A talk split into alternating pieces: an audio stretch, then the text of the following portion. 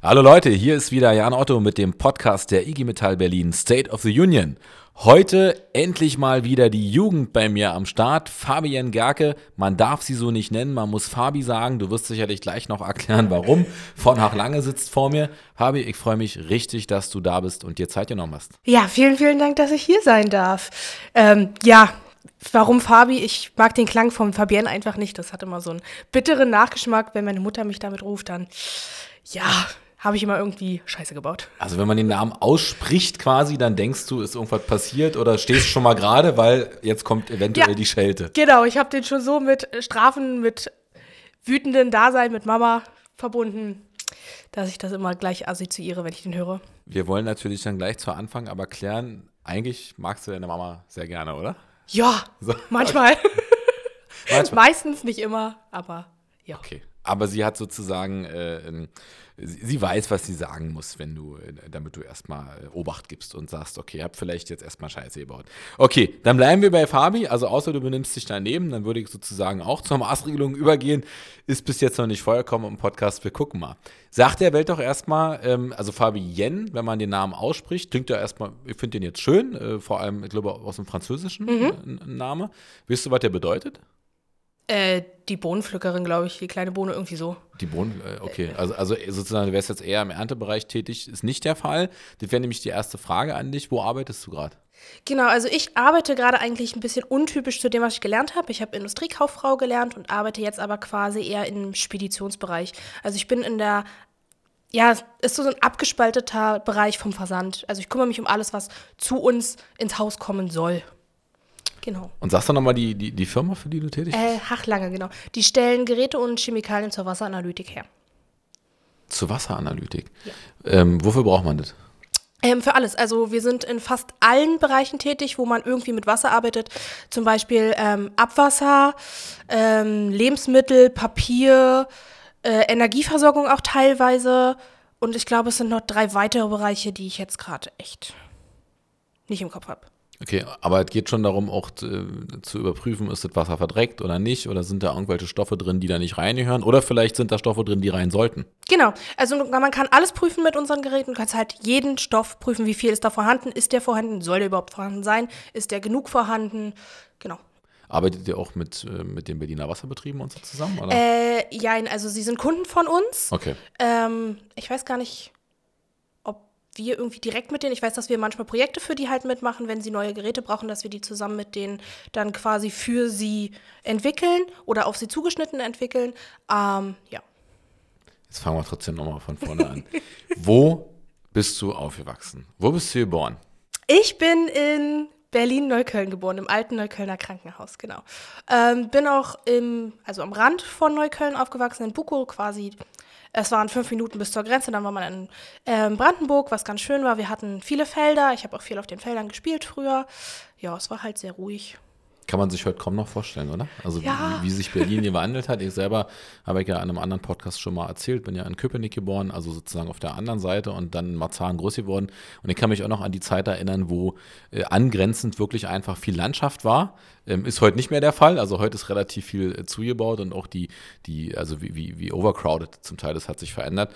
Ähm, trotzdem ist Berlin, also wir halten jetzt erstmal fest, das ist immer wichtig, wir sind ja im Podcast der EG Metall Berlin, du bist eine echte Berlinerin. Ja, man hört das nicht immer, du gibst dir sehr viel Mühe, Hochdeutsch zu sprechen. Gibt es einen Grund? Ihr habt da mal Ärger in der Ausbildung, oder? Nö, ich, ich weiß nicht, das hat sich halt irgendwie einfach so ergeben. Also zu Hause oder gerade auch bei WhatsApp Berliner ich sehr viel. Mhm. Ähm, das fällt mir auch sehr viel auf, weil ich auch Freunde aus anderen Bundesländern habe und dann, weiß ich nicht, fällt es halt einfach auf, wenn du plötzlich dann so nee oder nennen oder uff oder also, ja, fällt wat, halt Oder was bei dir bitte oder so. genau. Ja, okay. Okay, du bist aufgewachsen in Köln-Bukow und äh, hast dann Schule gemacht bis zur. Ähm, genau, ich habe Abi angefangen, hatte allerdings absolut keine Ahnung, was ich werden will. Es war einfach nur so ein Lückenbüßer, was im Endeffekt blöd war, weil dadurch habe ich mir keine Mühe gegeben. Ich war ja dann im Abi wird man ja dann auch so 17, 18, fängt man an zu feiern und wenn man kein, kein Ziel hat, warum man überhaupt Abi macht, lässt man es halt schleifen. Ähm, ich habe dann kurz bevor es zu den Prüfungen kam, gesagt bekommen, dass meine Punkte nicht reichen. Ähm, habe dann für mich entschieden, dass ich die 12. Klasse nochmal wiederhole, um mein Fachabi zu machen und halt um einfach die Noten da nochmal zu verbessern. Habe dann ein Praktikum bei Bayer gemacht, weil ich ursprünglich mhm. Biologielaborantin werden wollte. Ähm, ja, hat dann auch nicht so geklappt. Wollte ich dann auch gar nicht mehr so, weil dann kamen die Tierversuche. Mhm. Und das ist nicht meins, absolut nicht. Also das kann ich nicht. Ähm, wäre ein großer Teil der Ausbildung gewesen, hätte ich in der Ausbildung nicht machen können, hätte mir also nichts gebracht. Und ich habe da aber schon viel mit Auswertungen gemacht. Ich habe das Lager quasi, die Lagerbestände geprüft, habe Bestellungen ausgelöst, all so eine Sachen, die man als Industriekauffrau auch macht. Und dann, ja, habe ich mich dafür beworben und bin dann zu Hach gegangen damals. Aber ist das jetzt wirklich so atypisch, weil du sagst, das ist jetzt äh, Spedition, Logistik, ein bisschen weit weg. Die, die grundsätzlichen Abläufe, äh, du hast ja gerade ein paar Sachen mhm. geschildert, ähm, sind doch identisch, oder? Mm, nein, gar nicht. Nein? Äh, nee. Okay. Äh, also in meinem jetzigen Job mache ich quasi, könnte man eventuell sagen, ich soll demnächst befördert werden, also ich soll ein bisschen weiter hochsteigen und das wäre dann quasi ein bisschen meins. Ich werde dann äh, Preise anfragen, werde Preise kalkulieren, werde gucken, wo kann man einsparen. Das wäre dann quasi meinem, meiner Ausbildung nach. Aber jetzt aktuell arrangiere ich eher Abholungen, ähm, mhm. frage nach Tracking nach, so nicht wirklich, was ich gelernt habe. Also wir hören jetzt raus, also erstmal sagen wir jetzt in Richtung Hachlange, äh, seh zu, dass das klappt, ja, du bist schon, du bist schon voller Hoffnung. Äh, wir wollen ja dann auch eine Erfolgsmeldung bringen. Und das würdest du dann aber noch ein Stückchen lieber machen, äh, höre ich da jetzt raus. Also diese, diese, äh, diesen nächsten Schritt. Ich mag meinen jetzigen Job auch, aber ich möchte schon aufsteigen. Ich möchte schon auch mehr Verantwortung übernehmen. Mhm. Ähm, ja, und deswegen ist es dann halt die nächste Stufe, dass ich dann halt wirklich mich aktiv auch mit den Speditionen zusammensetze und die Preise für uns halt verhandle. Genau, das okay. mache ich jetzt nicht. Was, ich stelle jetzt einfach nur so eine Frage für Dove. Was, was liefern die Speditionen zu euch? Zum Beispiel mmh. Chemikalien oder? Unter anderem, genau. Ja, okay. ähm, Chemikalien, Elektroniksachen, Leiterplatten zum Beispiel auch, weil wir stellen ja die Geräte auch selber her. Ähm, alles. Du hast jetzt äh, gesagt, ähm, was mich nochmal bewegt hat, dass du ähm, mit einem Betrieb, der Tierversuche machen würde, natürlich nicht anfangen kann. Bist du eher so in, in, so, einem, in so einem grünen Spektrum zu verorten oder geht es da ums, ums Prinzip? Nee, also ja, also ich fände es schön, wenn man Tierversuche größtenteils abschaffen könnte, aber ich möchte auch nicht, dass meine Sachen nicht getestet werden, die ich einnehme. Mhm. Ähm, es war für mich einfach nur selber, ich konnte es selber halt einfach nicht machen. Mhm. Ähm, klar ist es auch nicht schön zuzusehen. Ja, ist schwierig. Also ich bin jetzt nicht so, dass man sagt, okay, wir müssen es unbedingt abschaffen. Wenn man Alternativen hat, dann ja. Mhm. Aber ansonsten, wie gesagt, möchte ich jetzt auch nicht unbedingt nicht getestete Medikamente zu mir nehmen. Aber also wäre besser, wir hätten andere Alternativen, wo dann auch Tiere nicht genau. rein müssen. Also ich weiß, Bayer war damals auch sehr dabei, Alternativen zu finden. Wir hatten damals auch, ich bin kurz nachdem ähm, eine Sache umgeändert wurde, ähm, die hatte man vorher an Tieren getestet und konnte man dann an Bakterien testen. Ähm, okay. Das fand ich ganz gut. Damit habe ich mich dann auch am meisten beschäftigt zu der Zeit. Ja, mhm. das war natürlich schön. Okay, also ich kann für mich zumindest klar sagen, ich bin komplett gegen Tierversuche mhm. und würde sie bedingungslos abschaffen, weil ich einfach nicht, nicht sehe, dass, dass wir uns darüber erheben. Aber das ist jetzt, jetzt wird es schon moralisch meine persönliche Haltung. Ähm, und ich finde, da ist mir auch egal, ob das Tier besonders niedlich reinguckt oder nicht. Ich finde, das ist einfach, da, damit erheben wir uns auf eine Ebene, ähm, die uns nicht zusteht. Du bist jetzt aber trotzdem, und ich versuche nochmal den Haken zu schlagen, du bist jetzt in einem Betrieb, der aber schon auch einen wichtigen Einfluss hat auf die Frage der Umwelt. Ne? Also ähm, ihr seid dafür da, die Dinge zu kontrollieren. Äh, ihr versucht wahrscheinlich auch da zu überwachen, dass eben nicht zu viele Schadstoffe im Wasser sind. Deswegen nochmal meine Frage. Bist du eher, würdest du dich da eher so ein bisschen verorten in einem, du musst ja jetzt nicht sagen, in einem grünen Sektor, aber bist du jemand, der sagt, ja, Klimaschutz äh, ist wichtig, äh, man muss sozusagen Energie, die Energiewende auch herbeiführen. Ist ja für uns als Metaller immer etwas, wo, wo man, ich finde, mittlerweile auch mal klar nachfragen muss. Oder sagst du, nee, das kann sowieso alles bleiben, wie es ist äh, und alles ist gut. Ich mag meinen Diesel gerne.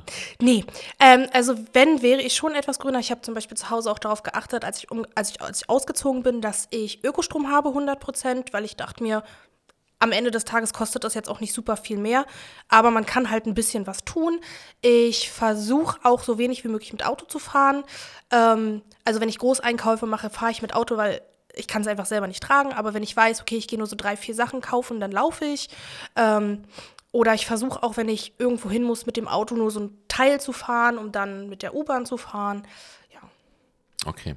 Ich frage ja nicht ohne Grund. Es gibt einen, einen äh, in der Vorbereitung zum Podcast habe ich einen wichtigen Hinweis bekommen. Ähm, du hast mal mehr oder weniger gesagt, eigentlich ist mir Politik egal. Und gleichzeitig bist du, äh, kann man den Leuten ja auch mal verraten, Mitglied des Ortsvorstands der IG Metall Berlin. Der Ortsvorstand, für die, die es nicht wissen, ähm, ist bei uns ähm, das sogenannte Leitungskollektiv oder Gremium. Man muss immer aufpassen, manche sind bei Kollektiv immer gleich ans Aufgericht. Und der hat den Job, mich als Bevollmächtigten und Kassierer ähm, einerseits zu beraten, aber auch an ein paar Entscheidungen äh, mit, mitzutragen, ja, oder, oder auch mal zu sagen, Jan, das ist eine schöne Idee, aber machen wir nicht.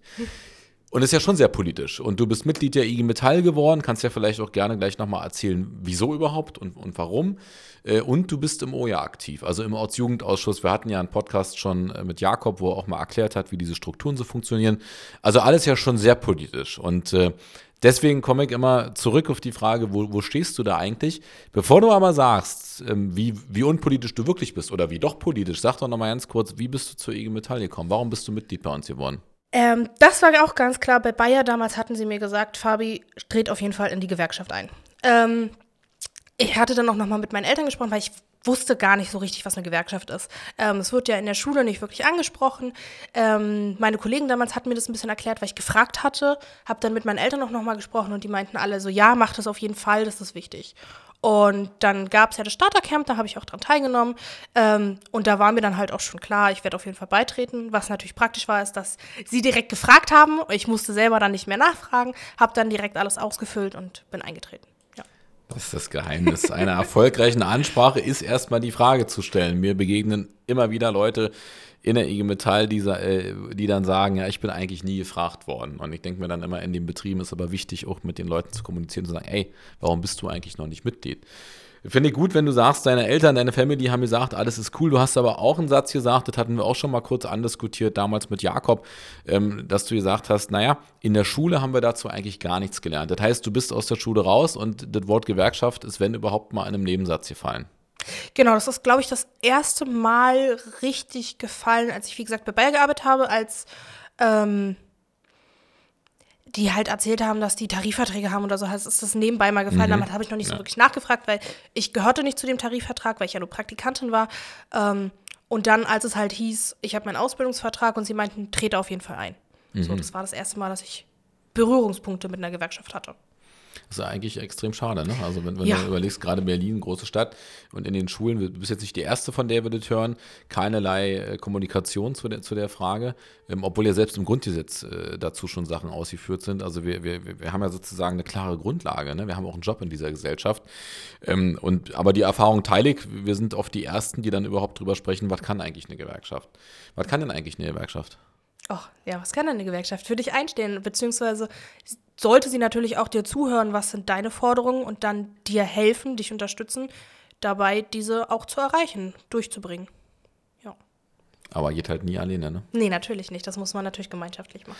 Braucht man ein paar mehr. So, okay, und jetzt haben wir sozusagen schon mal gehört, also die Gewerkschaft äh, unterstützt bei der Durchsetzung äh, von Forderungen. Äh, man muss in die Gemeinschaft gehen, man braucht eine Mehrheit. Jetzt nochmal, wie unpolitisch bist du?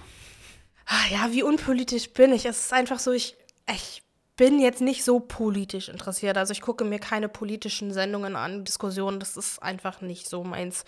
Ähm, ich finde auch immer schwierig, halt einer Partei zu sagen, oder für mich ist es sehr schwierig zu sagen, okay, ich stehe einer Partei 80 Prozent mit demselben Glauben da. Ähm, das ist eher so immer 50 Prozent und ich fünf, finde 50 Prozent ist halt immer so dann, ja, was ist das kleinere Übel? Mhm. Und das finde ich jetzt immer so ein bisschen dann blöd. Also ich gehe trotzdem wählen, weil ich weiß, das ist wichtig. Ähm, aber wie gesagt, ich, ich suche jetzt nicht aktiv mir irgendwelche politischen Diskussionen im Fernsehen raus oder gucke auf YouTube oder beteilige mich auch bei Diskussionen, weil da fehlt mir halt auch einfach dieses Wissen.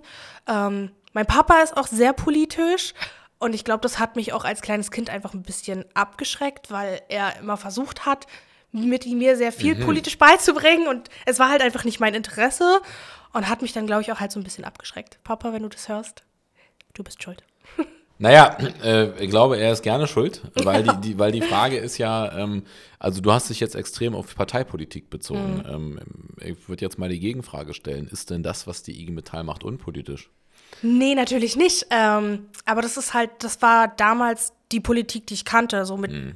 ähm, ich habe in der Schule auch keine politischen Fächer irgendwie gewählt, weil ich wusste, es ist nicht mein Ding. Und für mich war Politik wirklich nur dieses Parteipolitik. Ich wusste gar nicht, dass es auch noch andere Politiken gibt. Das habe ich dann mit der ja, IG Metall gemerkt und dann bin also, ich ja da dann doch irgendwie so ein bisschen reingerutscht. Genau, deswegen, also meine Unterstellung an dich wäre, du bist verdammt politisch. Äh, so, nur in einem, also du hast, äh, du hast vorhin gesagt, bei den Parteien sind es immer so 50 Prozent nur, bei der IG Metall scheint es ja offensichtlich 100 oder mehr zu sein. Ähm, und Politik äh, findet ja auf mehreren Ebenen statt. Also was die IG Metall von Parteien unterscheidet, ist A, dass wir in der Frage Unterstützung von Arbeitnehmerinnen und Arbeitnehmern immer die gleiche Haltung haben, dass wir uns da nicht verändern kurzfristig, was ja Parteien durchaus tun, je nachdem, wie der Wind gerade weht. Und äh, dass wir eben, wir sind nicht nur eine Bewegung, sondern wir sind auch eine Bewegung, die eine Struktur hat. Das unterscheidet uns unter anderem von Fridays for Future oder anderen, dass wir, keine Kritik an denen, aber dass wir sozusagen sagen, ja, das eine ist, wir machen die Aktion, wir sagen auch, wofür oder wogegen wir sind und gleichzeitig geben wir uns aber eine demokratische Struktur, die, was du vorhin gesagt hast, dann aber auch austarieren muss. Ne? Also wir haben ja die Diskussion zur Transformation. Ne? Wie, wie viel Transformation ist richtig, wie schnell muss es gehen? Du kennst die Position von uns als mhm. Metall Berlin, die ist ziemlich klar. Wir sagen, Transformation muss her, aber wir wollen sie eben gestalten. Wir wollen dafür sorgen, sorgen, dass Arbeitsplätze entstehen und erhalten bleiben. Und dass wir vor allem, wir fordern ja auch, dass wir viel tiefer in diese wirtschaftlichen Prozesse eingreifen können. Gibt es ja bis jetzt nicht. Ne? Betriebsräte können über ein paar Sachen befinden.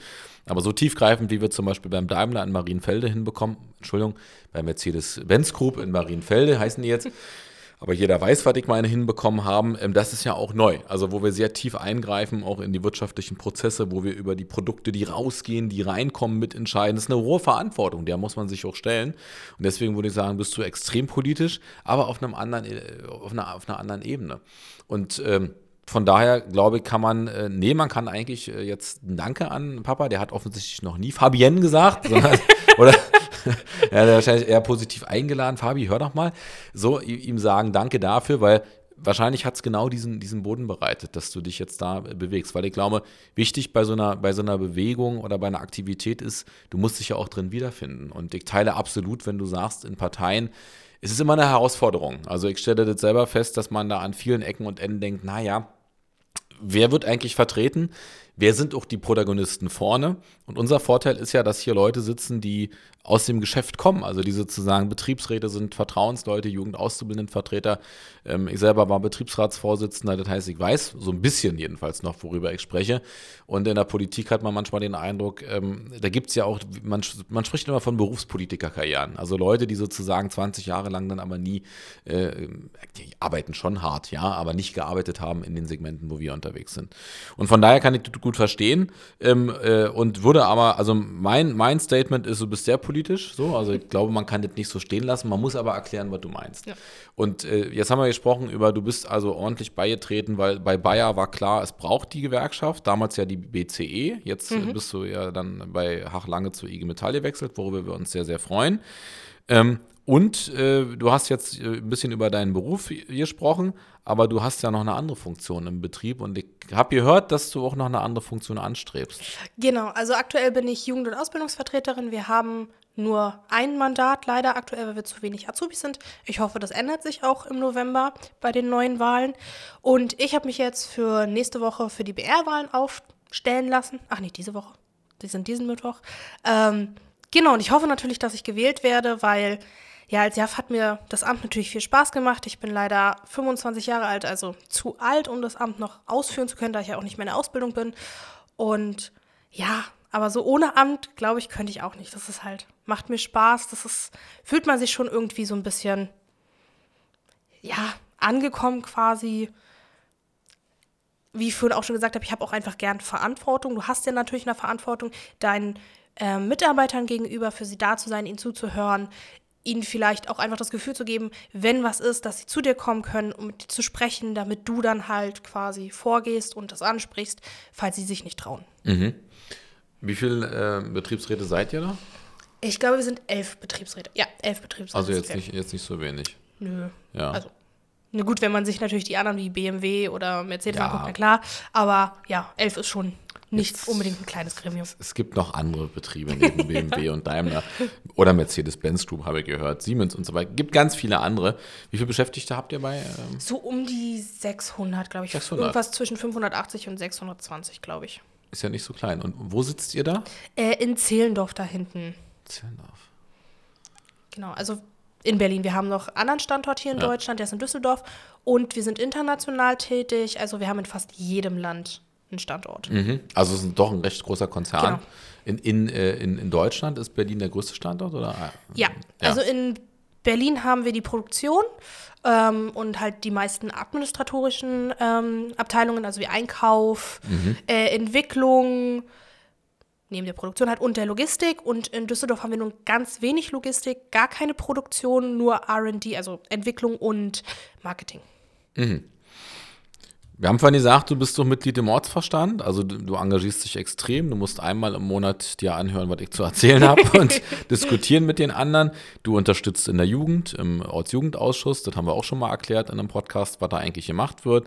Also ja doch sehr, sehr, sehr abendfüllendes Programm, kann man sagen und äh, offensichtlich auch mit einer hohen Leidenschaft. Ähm, deswegen würde mich schon interessieren, mit, du bist, du bist ja schon noch, noch, noch recht jung, ähm, mit deinem Blick, äh, spiegel doch mal zurück, wenn, wenn du Du bist ein Tag lang Chef der IG Metall Berlin oder ach, wir machen es noch größer. Du bist ein Tag lang Chef der gesamten IG Metall.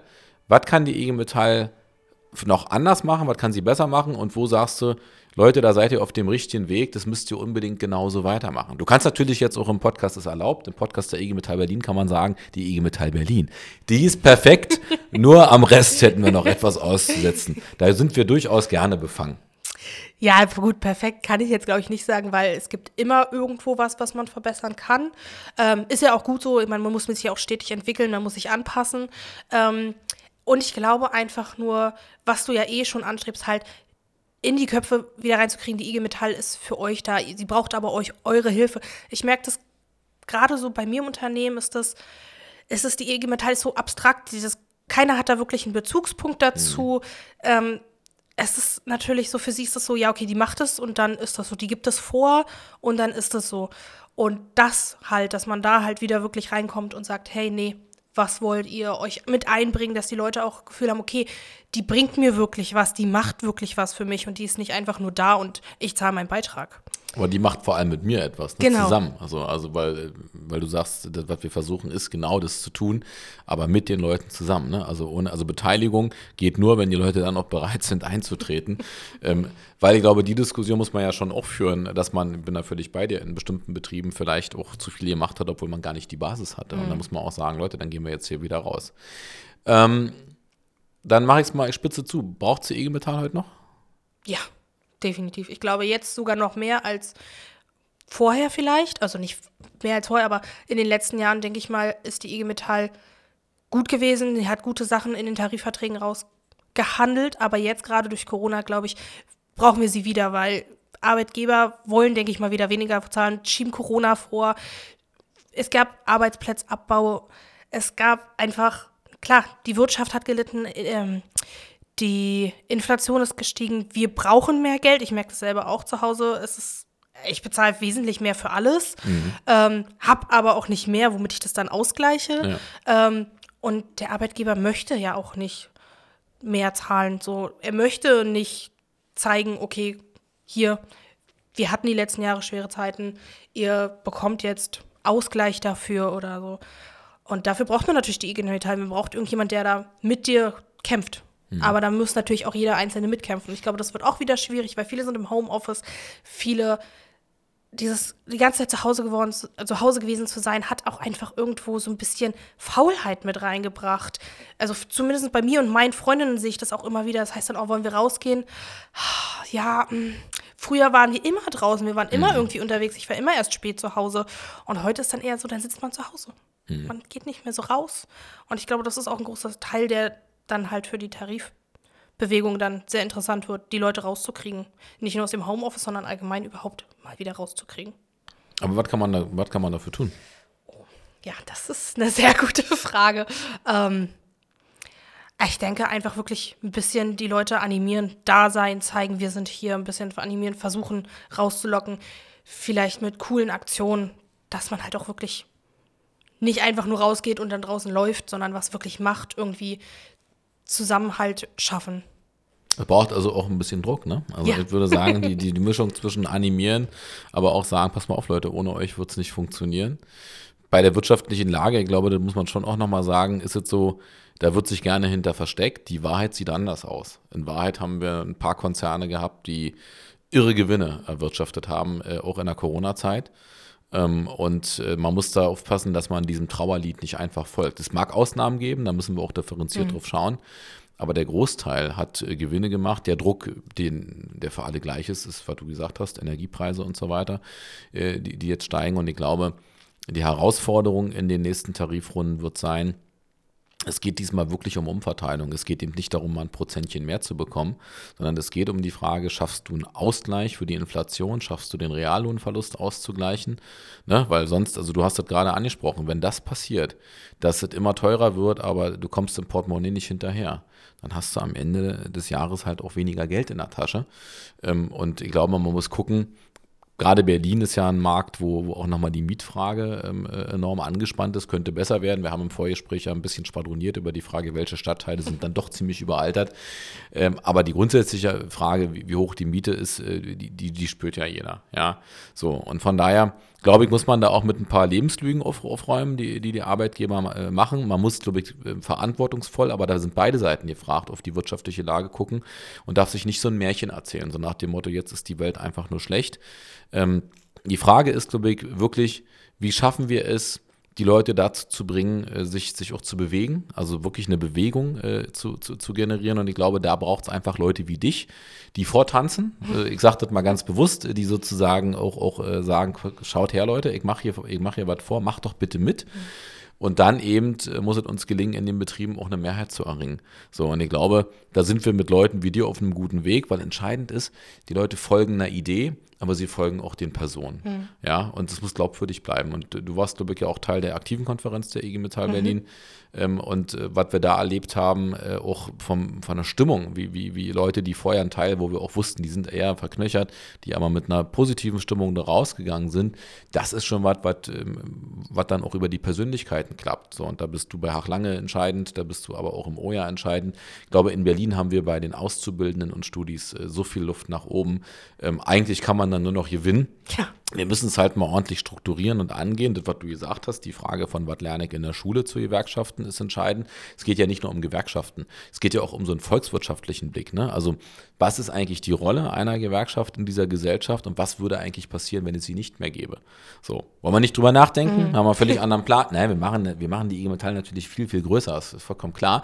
Aber ich freue mich besonders, wenn, wenn Leute wie du hier im Podcast sind, auch wirklich ähm, junge Menschen, die, die diesen Weg dann auch konsequent gehen, ähm, von dem, was du erzählt hast, verbringst du eine Menge Zeit äh, mit der, mit der IG Metall. Und du hast jetzt sozusagen, wir kommen langsam zum Ende, nur langsam zum Ende. Du hast jetzt noch die Chance, ich habe dir eine Frage gestellt zu der Frage, was würdest du verändern? Jetzt kannst du noch ein paar Fragen an die IG Metall stellen, an mich, kannst auch an unseren lieben Podcast-Aufnehmer, äh, natürlich wie immer, the one and only Jakob äh, Heinreich, äh, der hier um die Ecke gerade sitzt, äh, eine Frage stellen oder an unsere Pressesprecherin.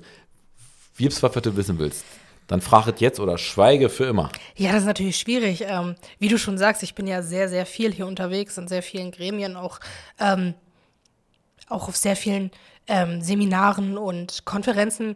Und da bleibt mir, glaube ich, nicht mehr wirklich eine Frage offen. So, ich glaube, da bin ich dann vielleicht nicht unbedingt die Beste, die man fragen sollte, weil ich höre ja immer alles und ich frage es ja dann. Ja, genau, ich ja, bin ja dabei, super. ich kenne die Strukturen ja, ich kenne ja das meiste und wenn nicht, dann frage ich es meistens auch direkt. So, deswegen habe ich jetzt so eigentlich keine Frage. Sind uns die liebsten Podcast-Leute, äh, äh wenn die einfach sagen, es ist alles klar. Natürlich ist es so, du bist in den meisten äh, Sachen dabei, diskutierst ja dann noch immer trefflich mit, dann ist alles gut. Ich hätte schon eine Frage gehabt an Jakob, aber die werde ich mir aufheben für, für ein andermal und auch an Andrea. Und äh, dich habe ich ja ganz viele Sachen gefragt an der Stelle. Und dann bedanke ich mich erstmal dafür, dass du die Zeit gefunden hast, äh, dass wir uns wieder eingekriegt haben. Wir haben zu Beginn des Podcasts äh, fast nicht starten können, weil wir extrem viel gelacht haben. Ich habe versucht, es trotzdem so gut es ging auf die seriöse Schiene wieder zu bringen. Aber ich finde, äh, Lachen ist ja auch nicht verboten. Weil eine Erkenntnis, die habe ich ähm, in den letzten äh, Jahren auch äh, in der IG Metall gehabt, dass da, wo Leute wie du und andere zusammenkommen, wird einfach viel gelacht. Und das ist ja auch ein Teil des Rezepts, dass wir einfach auch zusammen Spaß haben. Ähm, es ist viel Arbeit, und gleichzeitig macht sie eine Menge Spaß. Und das finde ich, merkt man und spürt man bei dir. Ich freue mich, dass du Teil dieser IG Metall Berlin bist, auch Teil meiner Gremien und danke dir, dass du die Zeit gefunden hast, heute hier mit uns zu sprechen. Wir sagen auf keinen Fall den langen Namen, wir würden bei Fabi bleiben. ja, super, vielen, vielen Dank, wie gesagt, dass ich hier sein durfte. Ähm, ist eine neue Erfahrung, habe ich so auch noch nie gemacht. War, war schön, war aufregend. Ich hoffe, ich habe es ganz gut gemacht. Und ja, ich bin auch sehr, sehr froh, dass ich Teil der IG Metall bin und dass mein Weg hierher geführt hat. Wunderbar, das ist doch ein perfektes Schlussstatement. Von daher, liebe Leute, das war wieder der Podcast der IG Metall Berlin, State of the Union, mit Jan Otto, dem ersten Bevollmächtigten und Geschäftsführer der IG Metall Berlin und heute mit Fabi Gerke, Kurzform. Macht's gut, haut rein, aber nicht zu doll. Bis dann. Ciao. Ciao, ciao.